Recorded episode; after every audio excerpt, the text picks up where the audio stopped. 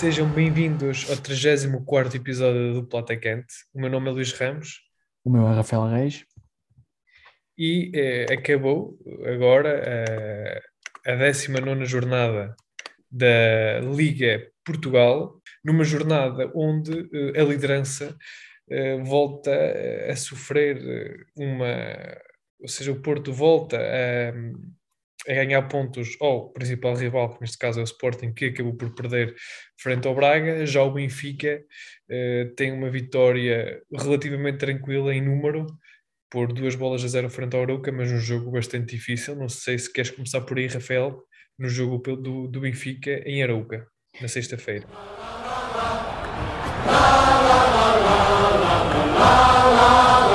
Afinal posso começar e é, é, exatamente aquilo que tu disseste. Um, é um jogo que parece tranquilo por duas bolas a zero, mas foi tudo menos tranquilo.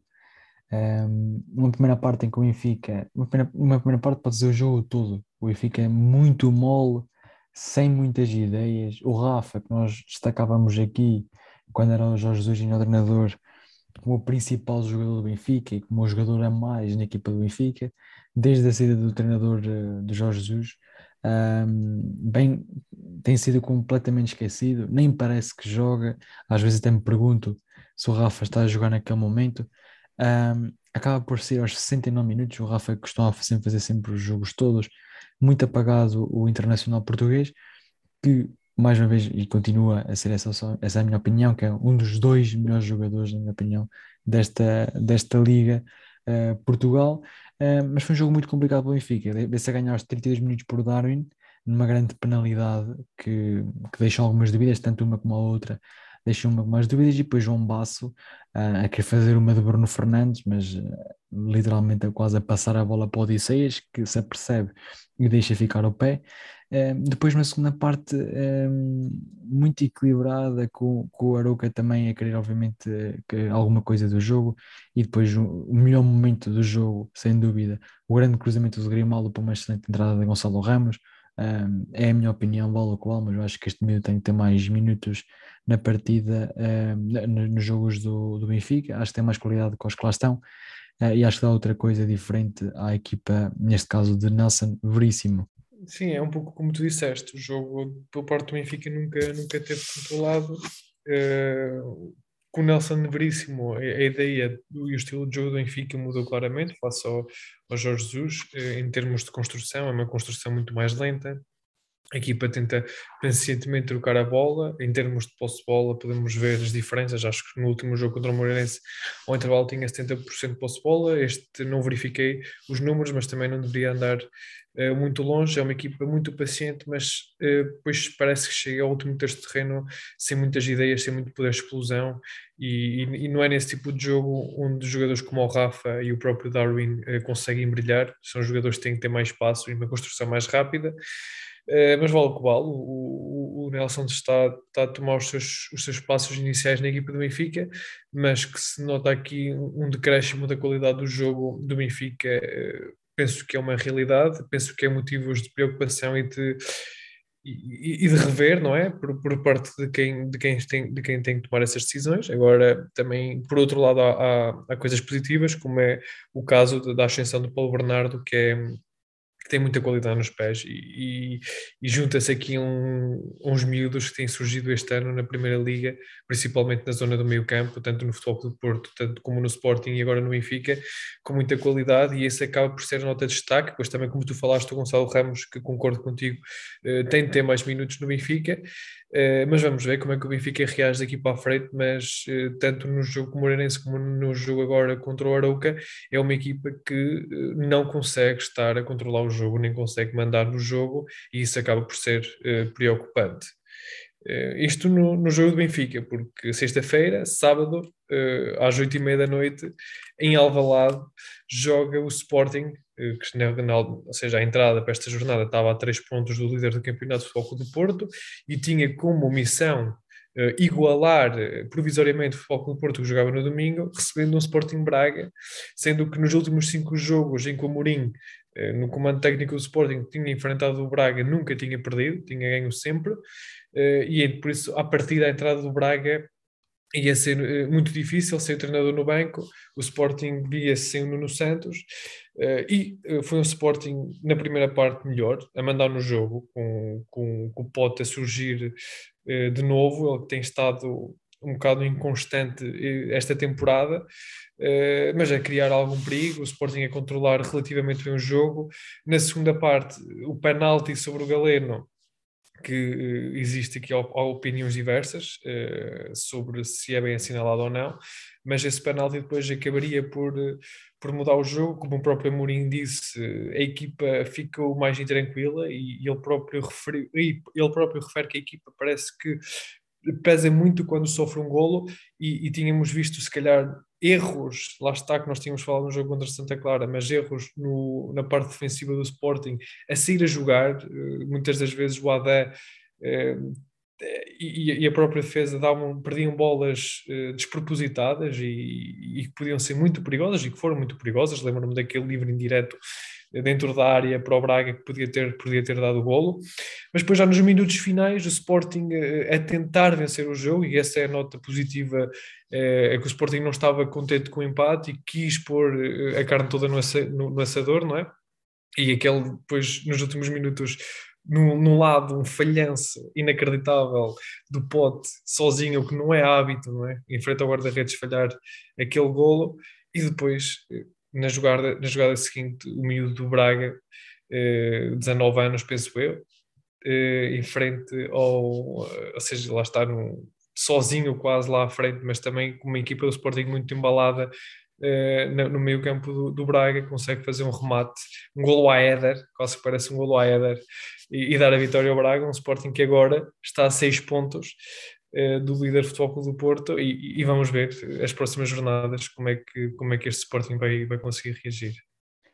A tua análise foi, foi perfeita o que aconteceu no jogo. Uh, vou destacar só aqui duas coisas.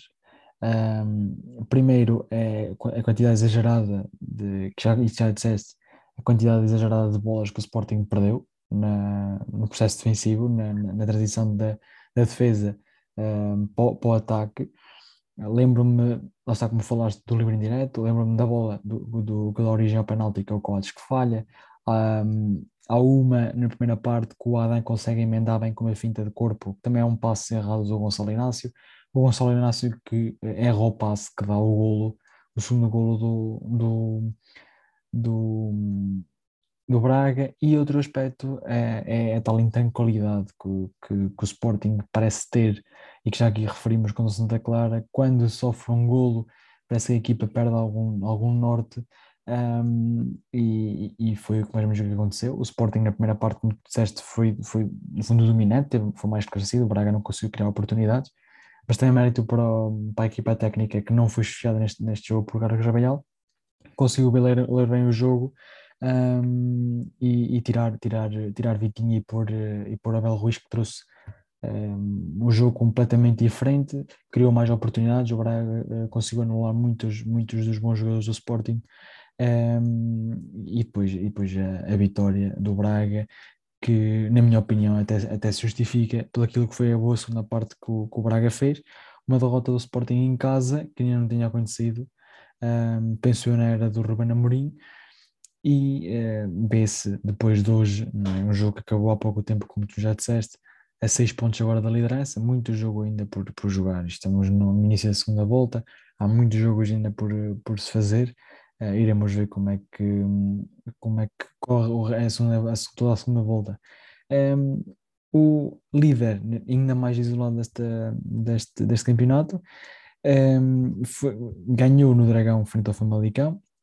O jogo o Porto dominou por completo. Uh, um jogo típico de um jogo grande, de, um, de uma equipa grande a jogar em casa, não é? sempre muito dominante, com muita posse de bola. Um, na primeira parte, o Famalicão não rematou a baliza, teve 45 minutos sem fazer um remate.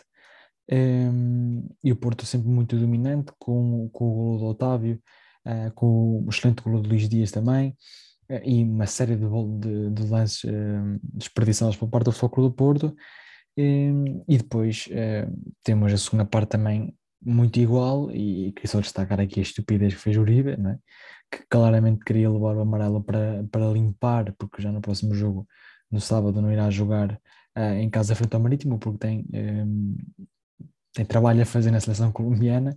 Uh, queria limpar para, para os, os, amarelos, sendo que não joga no próximo jogo, acabou por ser expulso e não limpou nada.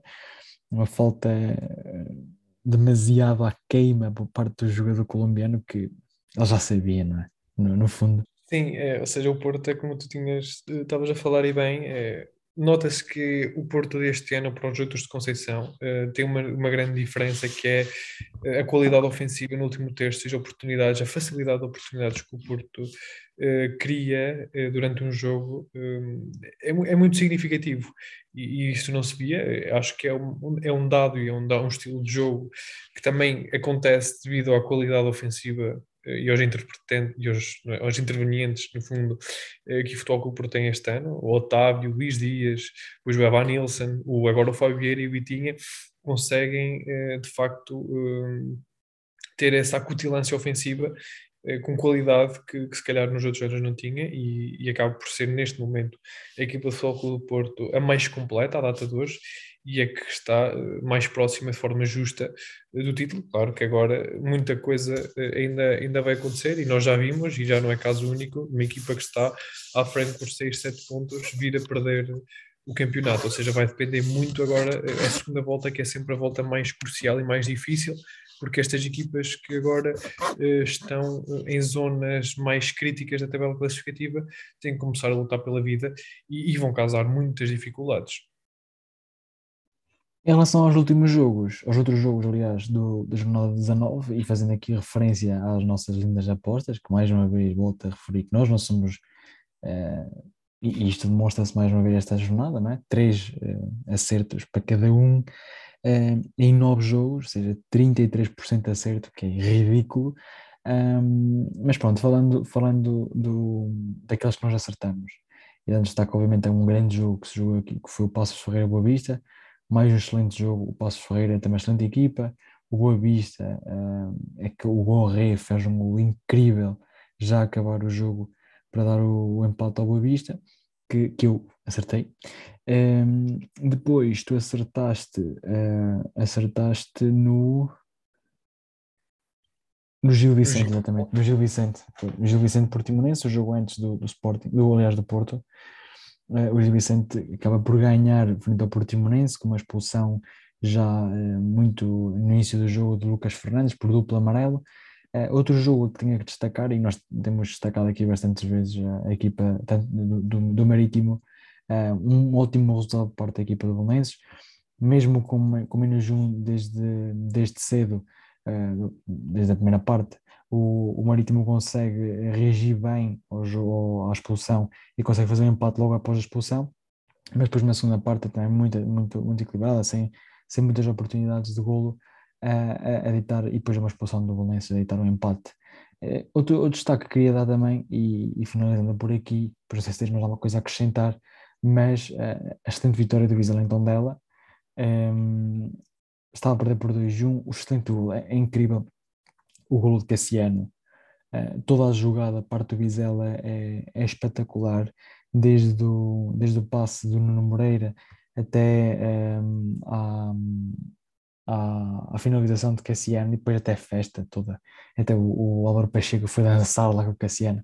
Foi realmente incrível todo, todo esse momento. Um gol aos 87, uh, que podia ter sido um, ehm, deitado abaixo por um gol uh, de Dada Chove que felizmente para a equipa do Vizela e infelizmente para a equipa do Tondela eh, acaba por ser anulado e bem por fora de jogo do, do jogador emprestado pelo Wolverhampton.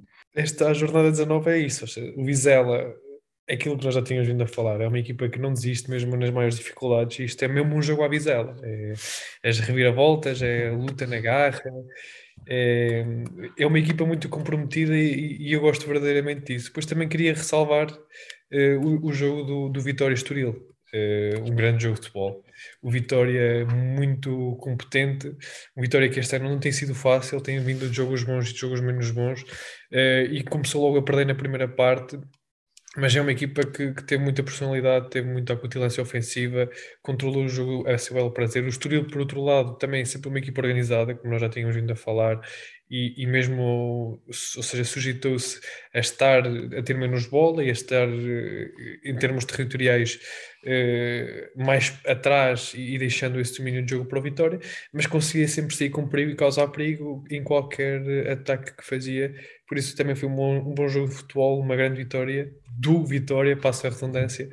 Eh, que, que, pronto, continua a subir na tabela classificativa e, e, e está eh, à, à, busca dos, dos lugares europeus. Passando então aqui para as nossas incríveis, magníficas apostas para a jornada número 20, destaque obviamente o, o, o uh, Sporting, o Benfica, Gil Vicente e Santa Clara Boa Vista serem jogadas na quarta-feira devido aos compromissos de taça de liga destas uh, de quatro equipas, Santa Clara Boa Vista, Sporting e o Benfica. Um, Começamos pelo primeiro jogo uh, dos grandes, que é o Porto Marítimo. Um, ehm, a minha aposta, obviamente, é para o Foco do Porto, porque aquilo que tem feito é um jogo em casa, apesar do Marítimo ter estado muito bem, acho que o Porto consegue, consegue com maior ou menor dificuldade, uh, vencer este jogo contra o Marítimo. Sim, hum, aqui também a vitória do Porto, por todas as razões que tu disseste. Neste momento é a melhor equipa em Portugal, é a equipa que está a jogar melhor e por isso aqui a minha aposta será para o Futebol do Porto. Em relação ao Valência Sporting, isto supondo obviamente que o Sporting vai jogar na quarta-feira, como já disse, é, é um jogo que pode ser complicado por aquilo que pode passar ou não num, num possível domingo, é, acho que é um sábado ou um domingo é, para a Taça da Liga, é, supondo que pode haver uma final Ehm, do, que o Sporting uh, está presente na final da Segunda Liga pode ser algo cansativo para parte dos jogadores do Sporting, mesmo assim acho que contra uma equipa que mais uma vez eu acho que repito isto todas as jornadas, o Valença é a pior equipa do campeonato na minha opinião, ehm, mas penso que o Sporting tem as condições para ganhar, depois também daquilo que querem, obviamente não, não repetir aquilo que se passou nesta jornada, é? Sim, fica difícil aqui é a situação do, do Sporting fruto e do Benfica e, do Boa Vista e do Santa Clara, fruto dos seus compromissos para a Taça da Liga, eh, mas por outro lado é um que a jogar em casa e, e, com este novo treinador não é? Interino que tinha sido adjunto tem, tem dado uma resposta positiva, mas o Sporting também tem que dar a volta à, derrota do Braga, não sabemos como é que vai estar em termos motivacionais fruto da Taça da Liga, se a vencer até vai dar um novo ânimo, uh, mas o Sporting acaba por ser a equipa mais forte e estando na luta pelo título, eh, não vejo outro cenário senão a vitória eh, do Sporting. Muito bem, em relação ao Benfica de Vicente, um, eh, eu fui um bocado ousado e coloquei aqui um empate. É, é complicado aqui o, Benfica não ganhar em casa, obviamente como todos os grandes, como já disse, mas prevejo que as debilidades que o Benfica tem defensivamente, principalmente por jogar num sistema que privilegia uh, muita gente no ataque. Acho que os contra-ataques de, de Samuel Lino e do Fernando podem ser mortíferos para, para a equipa do Benfica. Apostem-se no empate no jogo Benfica de Vicente. Uh, sim, o Benfica, ou seja, o Vicente tem estado muito bem esta época, é uma equipa muito bem organizada, está em quinto lugar, está a fazer uma época extraordinária, uh, mas por outro lado, lá está, é, é, é, acaba por ser um bocado difícil não apostar no Benfica, eh, jogando em casa e tendo os intervenientes que tem eh, no, no, plantel. Pode estar numa fase menos boa, mas qualquer jogador do Benfica eh, é capaz de, quando a equipa não funciona, dele próprio resolver jogos. e por isso aqui a minha aposta vai, vai para o Benfica, apesar de ser, tenho a certeza que vai ser um, um jogo bastante difícil e, e, bom de se ver, não é? Este Benfica Gil Vicente. Em relação ao, ao, ao Portimonense Tondela, é, coloquei aqui um empate, porque está, é aquilo que temos vindo a falar. O Portimonense em casa é pior do que o Portimonense fora. Um, acho que, bom, no fundo, é, faz também a boa época que está a fazer Tondela. Acho que no, a época do Tondela tem sempre. Eh, acho que tu referiste isso na, na, na semana passada as épocas anteriores do Tondela têm sido bastante sofríveis. Esta época penso que é já mais um, relaxada em relação à manutenção, é, que pode vir a fazer um excelente jogo contra o Portimonense, por isso mesmo aposto no empate. Sim, o Portimonense tem estado, se calhar, neste, na pior fase da época neste momento, e o, o próprio treinador Paulo Sérgio veio dizer que a equipa está um bocado instável, fruto das especulações do mercado. É, é sempre também um fator a ter em conta, mas uh, eu acho que o Portimonense acaba por ser a equipa mais completa e, depois também agora de uma derrota frente ao Gil Vicente vai querer recuperar terreno e, e, e a minha aposta aqui acaba por ser para para o Portimonense. Um, a seguir temos o Vizela Vitória e, e, vai ser um jogo incrível de se ver. Este sim vai ser um jogo incrível de se ver, para além do Benfica e Gil Vicente. É um derby, uh, equipas de cidades vizinhas. Uh, eu acho que o estádio vai estar cheio e repleto de, de adeptos, tanto de uma como da equipa. Eu vou apostar no Vizela, porque acho que hum, em casa, frente dos adeptos, com toda aquela emoção de um, de um derby, uh, o Vizela irá, irá, irá vencer o jogo. Sim, vai ser um, um grande jogo de facto e é um, verdadeiro derby minhoto. Uh, mas assim, é, é difícil, uh, um jogo difícil uh, para o próprio Vitória e também para o Vizela. Vizela, como eu referi, é uma equipa muito aguerrida e, e que dá boas réplicas.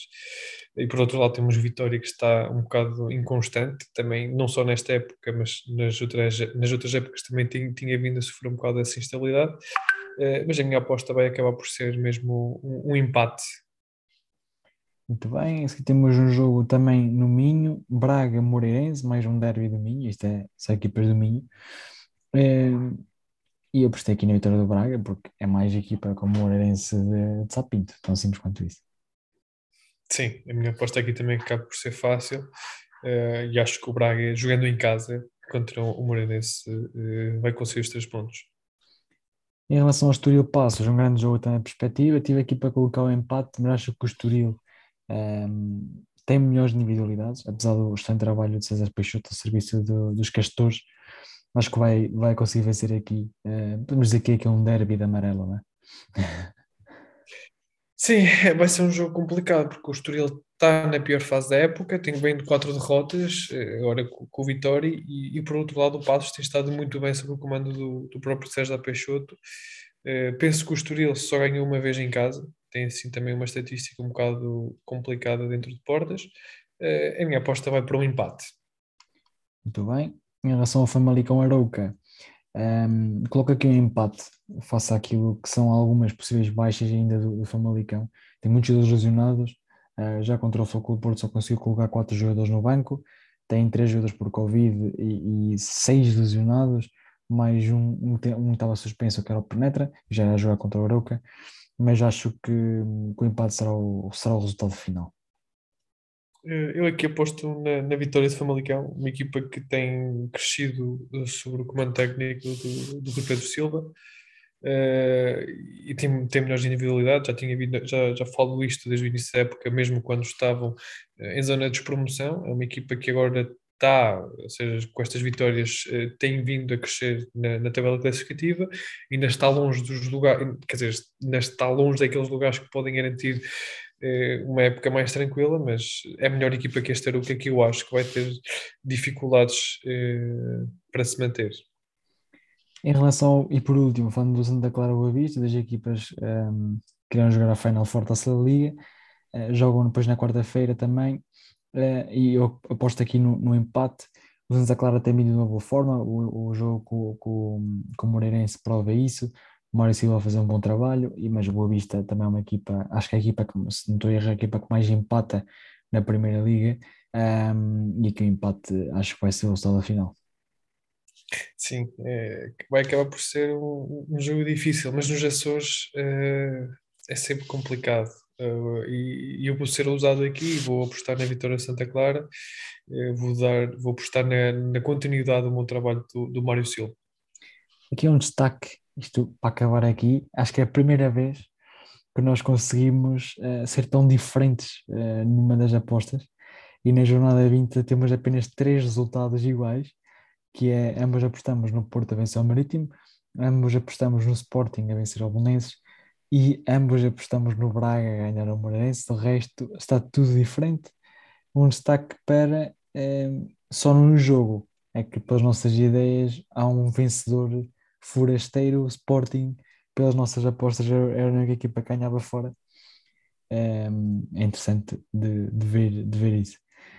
Passamos então uh, para o próximo segmento, falamos das nossas das famosas perguntas. Uh, começas tu, como é óbvio. Luís, faz o favor de me fazer as questões. A mim e aos ouvintes. Não, é? não sei se tu tens acompanhado a Ken este ano. Mas as os jogadores que eu trago estão uh, relacionados, dois deles, okay. estão relacionados com, com, o campeonato africano. Uh, pessoas que a Nigéria foi eliminada. E isto remonta agora, eh, as perguntas que eu trago são dois jogadores, os dois primeiros jogadores eh, tiveram destaque no Campeonato Africano das Nações de 2019. Okay? Então o primeiro nasceu dia 1 de dezembro de 1997, tem, ou seja, é a mesma idade que nós, não é? Nasceu no local, de, ou seja, o local de nascimento foi em Arles, em França. Apesar de ser francês, adivinha lá qual é que é eh, a seleção dele joga? Senegalês, Costa do Marfim. Não. Não. Qual é aquela relação entre França e o, e o país africano? Tantas. Argélia. Argelina. Ele joga pela seleção eh, da Argélia. Okay. E ele formou-se no Arles Avignon e na fase final no Arsenal. Okay? E o facto curioso dele é que ele foi considerado o melhor jogador do torneio uh, da CAN de 2019. Um argelino que foi formado no Arsenal. E, e jogou no Arsenal. E jogou de no Arsenal. 2015 a 2017. 2015 a 2017. Hum, muito bem. Pois. Eu já ia aqui para o nigeriano, mas não, que era o, o, o Iwobi, mas, mas sendo argelino. Obviamente aqueles jogadores que nos vêm à cabeça quando falamos de, de jogadores argelinos, pensamos logo no Marrez, pensamos no Brahim, pensamos no, no, no, no, no Slimani, um, mas agora assim, se calhar vai ser como no episódio passado, se calhar o nome é, é, é demasiado... eu, posso, eu posso te dar uma dica, pronto, esta dica, ele, ele neste momento, atualmente joga no, no AC Milan. É o, não é, não é o pequenino do meu campo, não é? Não. Ou como é que ele se chama? Há um pequenino do meu campo que acho que é Angelino. Mas acho que não, acho que não. É esse, mas não sei como é que é o nome. É o Benasser. O Benasser, exatamente. É ele? Benasser, é. Foi considerado o melhor jogador, o melhor jogador da CAN de 2019. O segundo jogador que eu trago nasceu no dia 16 de junho de 1989 eh, em Lagos, na Nigéria. Ele, portanto, é nigeriano. Ele formou-se no Prime FC em 2000-2005 e o facto curioso dele é que foi considerado o melhor marcador, com 5 golos na CAN de 2019. Olha, um nigeriano, se calhar, não sei, 89 já ajudou com alguma idade. Uh, provavelmente está tantas o Igalo do, Ponta Lança. Vou, vou, vou apostar no Igalo, que até fez uma perninha ainda no Manchester, não é? Exatamente, é o Igalo, foi considerado o melhor marcador, não foi considerado, ele foi por mérito, não é? é marcou 5 golos na CAN de 2019, já agora para uh, finalizar o tema da CAN 2019, na altura o melhor goleiro foi o Raiz Boli, o guarda-redes, isto ah. tem brasileiro, e o melhor jogador jovem foi Crepin Diata. Já agora, ah, quem foi campeão? Está no, está no Leicester agora, Diata. Quem foi campeão foi a Argélia uhum. e o vice-campeão na altura foi o Senegal. Em terceiro lugar ficou a Nigéria e em quarto lugar a, a Tunísia. O melhor ataque foi a Argélia e o Mali, melhor marcador Igalo, melhor jogador Benasser. Muito bem. Última o pergunta. próximo que eu trago, o último, que este já é mais fácil. É, ele, ou seja, este jogador nasceu no dia 11 de setembro de 1996, tem por isso hoje 25 anos, nasceu em Lyon, na França. É, apesar disso, ele é basicamente português, não é?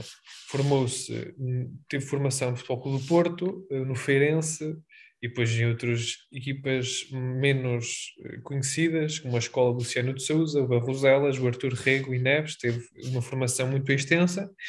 E o facto curioso que eu te trago dele é que ele eh, foi considerado o melhor jogador da segunda liga na época transata. Na época passada. Uhum. O, o do Tano chama? O que fez o passe para o. o como é, que, é Gui, não é Gui? Não, O Guia posso dizer Feirense. que ele foi um jogador do Vizela. Não é no jogo do Bizela? Não, Depois do provavelmente do Estoril. exatamente. Provavelmente do Estoril. Ah, foi o Crespo. Foi o Crespo. Foi o Exatamente. Crespo. Miguel Crespo. É, foi o Crespo, foi. Depois eu estava a pensar no Bizela, mas não, foi o Crespo. Eu, associei logo o Porto, porque é ali meio do Norte. Ahm, fui mais para, para a equipa do Bizela do Estoril, mas é verdade, sim, sim, o Crespo lembro-me perfeitamente. Ele agora está no Fenerbahçe e é, é um, é um dos exemplos da, da boa gestão que, que o clube do Estoril está a ter. Um, o Chiquinho foi agora para o Wolverhampton, o Crespo para o Fenerbahçe, tem, têm saído muitos bons jogadores por parte da, da equipa do Estoril e irão, irá continuar, já se fala em Rodrigo Martins também para, para substituir eh, Chiquinho. Eu trago-te aqui uns jogadores interessantes, na minha opinião, acho que, que tu vais safar bem. Eh, um deles, um, mais uma vez vou, vou- vou- dizer três clubes, eh, por ordem, mas não necessariamente seguidos. Vou dizer aqui, um, vou-te facilitar este, vá. Vou dizer Palermo, Benfica e Atalanta. Ok. Este, eu acho que Palermo e Benfica só me revejo no jogador, que é o Micoli. Não. Não, Não, Micoli. ainda, ainda hoje está, vou-te ajudar mais, ainda está em atividade. E jogou Palermo Palermo, Benfica e Atalanta. Foi e hoje ainda está em. Uhum. E, quando passou para Portugal nunca, nunca mostrou todo o perfume que tem e, e que tem ainda hoje. e ele joga ainda na Série A. Uhum. Mas não é no Atalanta que joga. Não é na Atalanta. Por acaso, essa, é- Só te falta dizer o nome, Luís. por acaso, essa não estou a ver. Ou seja, Palermo, Benfica, certo? Atalanta. Estava a falar se que pá, um jogador italiano que passou no Benfica, o Cristante. Exatamente. Vês como lá É o chegaste. Cristante. É, sim senhor. Um jogador que Fazia a ideia que ele tinha passado aí no Palermo e no. Mas por ele deve ter passado em tantas equipas na Série A.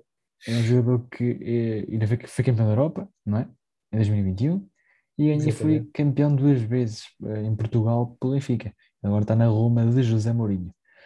Depois eh, vou trazer-te aqui e posso dizer já que este jogador, eh, o último clube que eu- estou é a Roma, que, que ele está é a Roma e é o último clube que eu estou a dizer.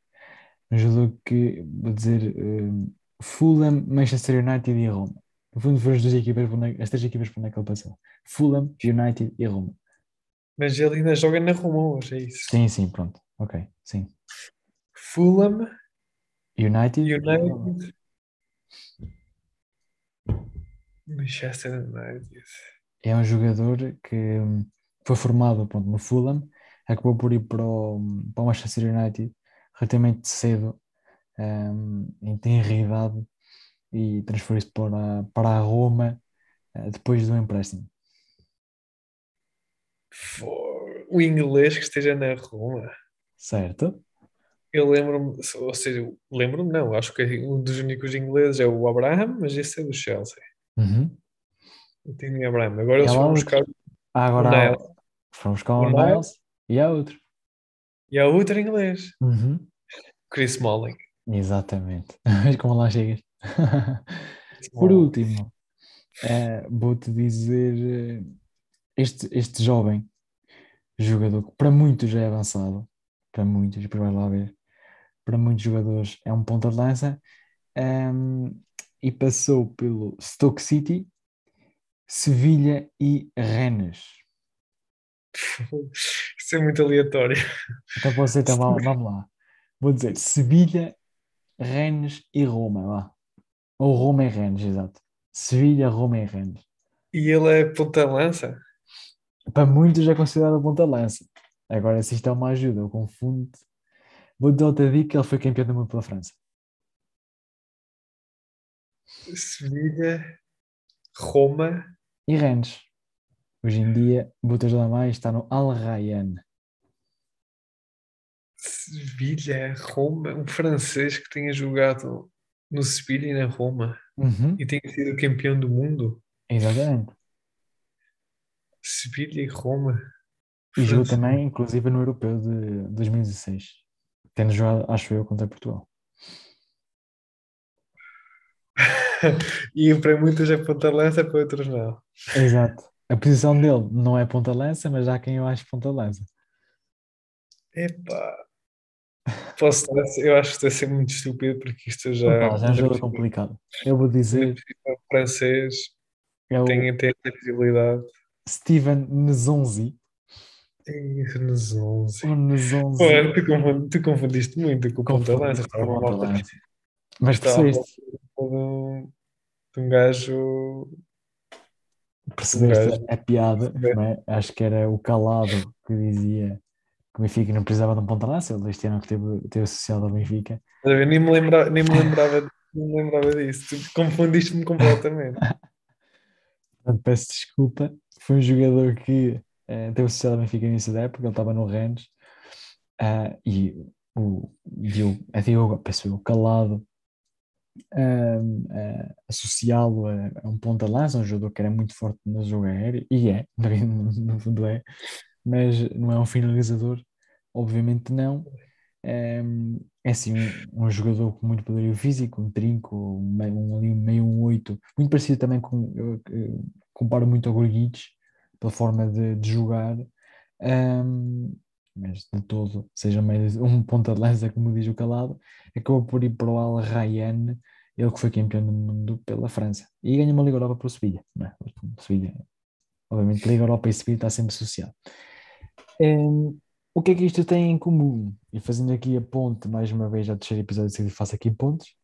Ahm, ambos os três jogaram ah, com o meu número 34, que é o número do episódio, ah, que é nada mais, nada menos ah, do que Justin Kluivert, o filho do verdadeiro Kluivert, ahm, que é um, um rapazinho que anda ali meio perdido com 22 anos, que mostrou toda a sua qualidade no Ajax, transferiu-se para a Roma num valor a rondar mais ou menos 20 milhões de euros, andou emprestado ao Leipzig e este ano está emprestado ao Nice. Ele que ainda com 22 anos ainda não conseguiu mostrar toda a sua qualidade, ele que a tem e que é muita, mas vamos ser honestos, nunca irá ser o jogador um, que o pai foi.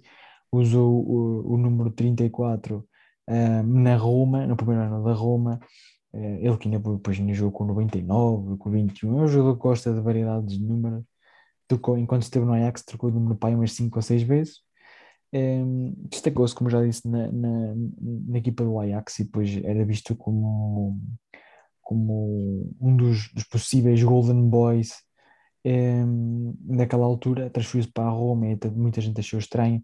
Acabou por nunca, nunca fazer bons jogos na Roma e hoje em dia está emprestado ao Nice. Um, que está fazer no fundo até uma, até uma, boa, boa temporada. A equipa francesa que encontra, penso eu, em segundo terceiro classificado na Ligue 1. Não sei o que tens a dizer em relação ao Justin Kluivert, se tens alguma coisa a referir frente, uh, face ao excelente jogador que é este holandês, ou ao pai, vá. Justin Kluivert não tenho nada a dizer, mas é outro número 34 eh, que para muitos não, não é visto como um Golden Boy, não é? Nem, nem perto nem longe, mas que eh, é um jogador eh, que tem estado estes últimos anos sempre eh, estável na equipa onde está e que uns podem gostar, outros não, mas a realidade é que para todos os treinadores que passam hum, na respectiva equipa, é um jogador que conta e é um jogador muito fiável. E estou a falar de André Almeida, eh, também conhecido no mundo do futebol como Almeidinhos, eh, Ou no bombeiro. futebol, no mundo do futebol e no Instagram, não é? É o Exato. Almeidinho. Ele que tem curiosidade de nascer em Santo Tirso, ou seja, no norte de Portugal, perto do Porto, mas que toda a sua carreira futebolística, mesmo a formação, foi eh, em Lisboa, ou seja, formou-se no Louros, no Sporting, Alverca, no Belenenses, depois teve no Benfica, de 2011 então para cá, esteve sempre na equipa da Luz, lá está, e, é como eu digo, essa fase final da formação foi no Benfica, despontou no Benfica, e apesar de muita gente considerar gostar ou não gostar, eh, é, é, um, é, um, para qualquer treinador que passe, o André Almeida acaba por ser um jogador fiável, um jogador que entende a mística do próprio Benfica, e isso é difícil, não é? Ainda por cima, nos tempos que correm, terem jogadores que, que conheçam também a casa e que estejam disponíveis e, e, que deem tudo pelo clube, são raros os casos. Eu lembro, por exemplo, na exibição que ele fez no Dragão, onde sai expulso a, bater, a bater no símbolo, não é? A dizer respeitem o Benfica. Uh, apesar de pronto, não ser um jogador com uma qualidade eh, acima da média, é um jogador que, que cumpre e, e, onde é preciso e, e, onde os treinadores precisam, eh, ele joga e dá a cara e, e, cumpre, e isso é o mais importante. E, os títulos que ele tem eh, são exemplo disso mesmo. É um jogador que tem cinco ligas portuguesa, duas taças de Portugal, uma super taça, quatro taças da Ligas, tudo ao serviço do Benfica e, e, tem um palmarés muito recheado. Para além disso, não nos podemos esquecer que ele esteve também já em internacional por Portugal. Eu, eu penso que ele esteve no Europeu ou no Mundial, ah, não, esteve no Mundial de 2010, não é? Se não me engano. Que quase, agora já não, não, não, consigo comprovar, mas ele já teve uma fase final. Ele tem oito jogos pela seleção. Eh, e por isso acaba por ser uma carreira na minha opinião, uma boa carreira por parte do André Almeida. Uh, e é destes jogadores que também as, as, as, grandes equipas precisam. Um jogador que tenha a alma da própria equipa, que veste a pele da própria equipa e que, onde for preciso jogar, eh, ele está lá, cumpre. Bem ou menos bem é sempre muito relativo, mas para os treinadores que lá estão, o André Almeida é sempre muito importante. Quer, quer, quer, quer se goste, quer não, obviamente, e como tu disseste, o André Almeida não é um jogador muito dotado tecnicamente um, e nunca, nunca o foi. Acho que ele também tem a noção disso, a noção perfeita disso. A verdade é que é um jogador que sente o clube como pouca gente sente e está lá nos momentos mais difíceis e nos menos difíceis. Uh, e os títulos, obviamente, falam por si. Ele tem a particularidade de ser muito parecido contigo, é, ou, ou, ou ou tu ser muito parecido com ele. Tens que deixar uma foto no Instagram para as pessoas eh, detectarem as diferenças. Exato. Deixo-vos com esta. Eh, um muito obrigado por estarem desse lado um, e até para a semana. Uma boa semana. Fiquem bem.